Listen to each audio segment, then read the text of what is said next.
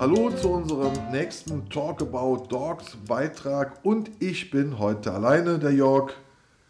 Nicht ganz, die Mickey Maus, der Mick und die Senja liegen hier neben mir. Kamin ist aus, ja.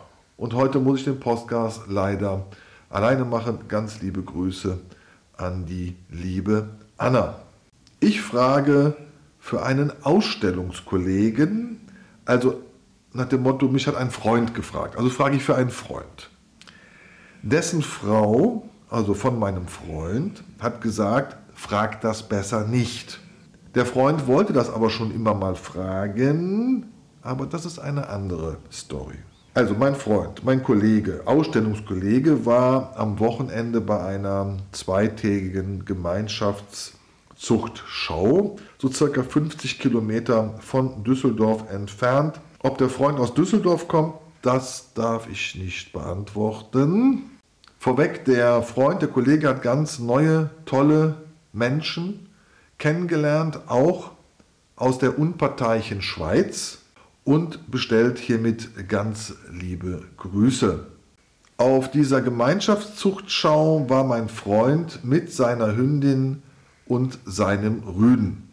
Gerichtet wurde von einem skandinavischen Ehepaar.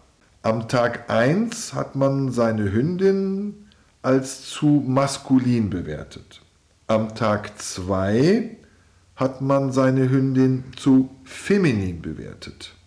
Die Frage von meinem Freund, ob das so sein darf, darauf habe ich ihm gesagt, Richter haben Ermessungsspielräume, wie bei den Beamten. Es gibt aber einen Paragraph 14 Absatz 4, das ist, glaube ich, in der Zuchtrichterordnung. Ich bin mir aber jetzt nicht mehr sicher, ob die so aktuell ist oder ob ich sie so aktuell aus dem Gedächtnisprotokoll wiedergeben kann.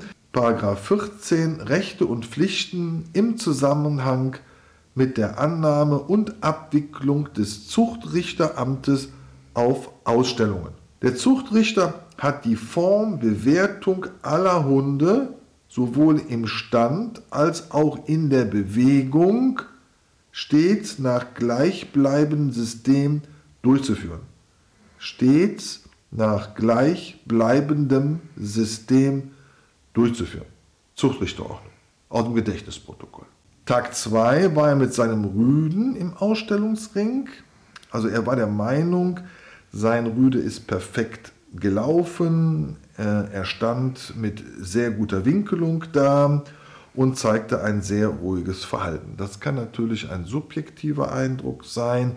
Deshalb gibt es ja diese Richter mit dem gewissen Ermessungsspielraum, die das dementsprechend dann auch bewerten. In diesem Ausstellungsring gab es dann einen Ausstellungskollegen mit seinem Rüden, der vollkommen unruhig war, stand nicht, also bewegte sich immer rechts und links aus der Situation heraus, wollte sich immer wieder hinsetzen, wollte rückwärts aus der Situation heraus und war von der Körpersprache wohl sehr unsicher und ängstlich, also eine Kombination daraus.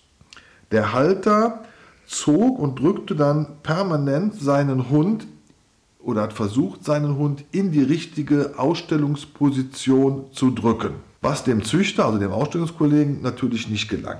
Dieser skandinavische Züchter wurde von dem skandinavischen Zuchtrichter vor allen anderen platziert. Also bedeutet ja, dass die anderen Hunde, die besser gelaufen sind, besser standen, ruhiges Verhalten gezeigt hat, schlechter bewertet wurden, obwohl sie ein besseres Ergebnis geliefert haben, was wieder im Ermessungsspielraum des Zuchtrichters liegt wurde also der unruhige Hund, wo das nicht gewünschte Verhalten gezeigt wurde, besser platziert.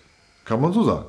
Ist das aber nicht eine Beleidigung dann gegenüber allen anderen Ausstellern, so fragt mein Freund, die ihre Hunde wesentlich besser platziert haben, also besser präsentiert haben? Ich habe dann meinem Freund gesagt, ich werde mal darüber nachdenken, was Wertschätzung und Geringachtung mit dem Ausstellungswesen zu tun hat.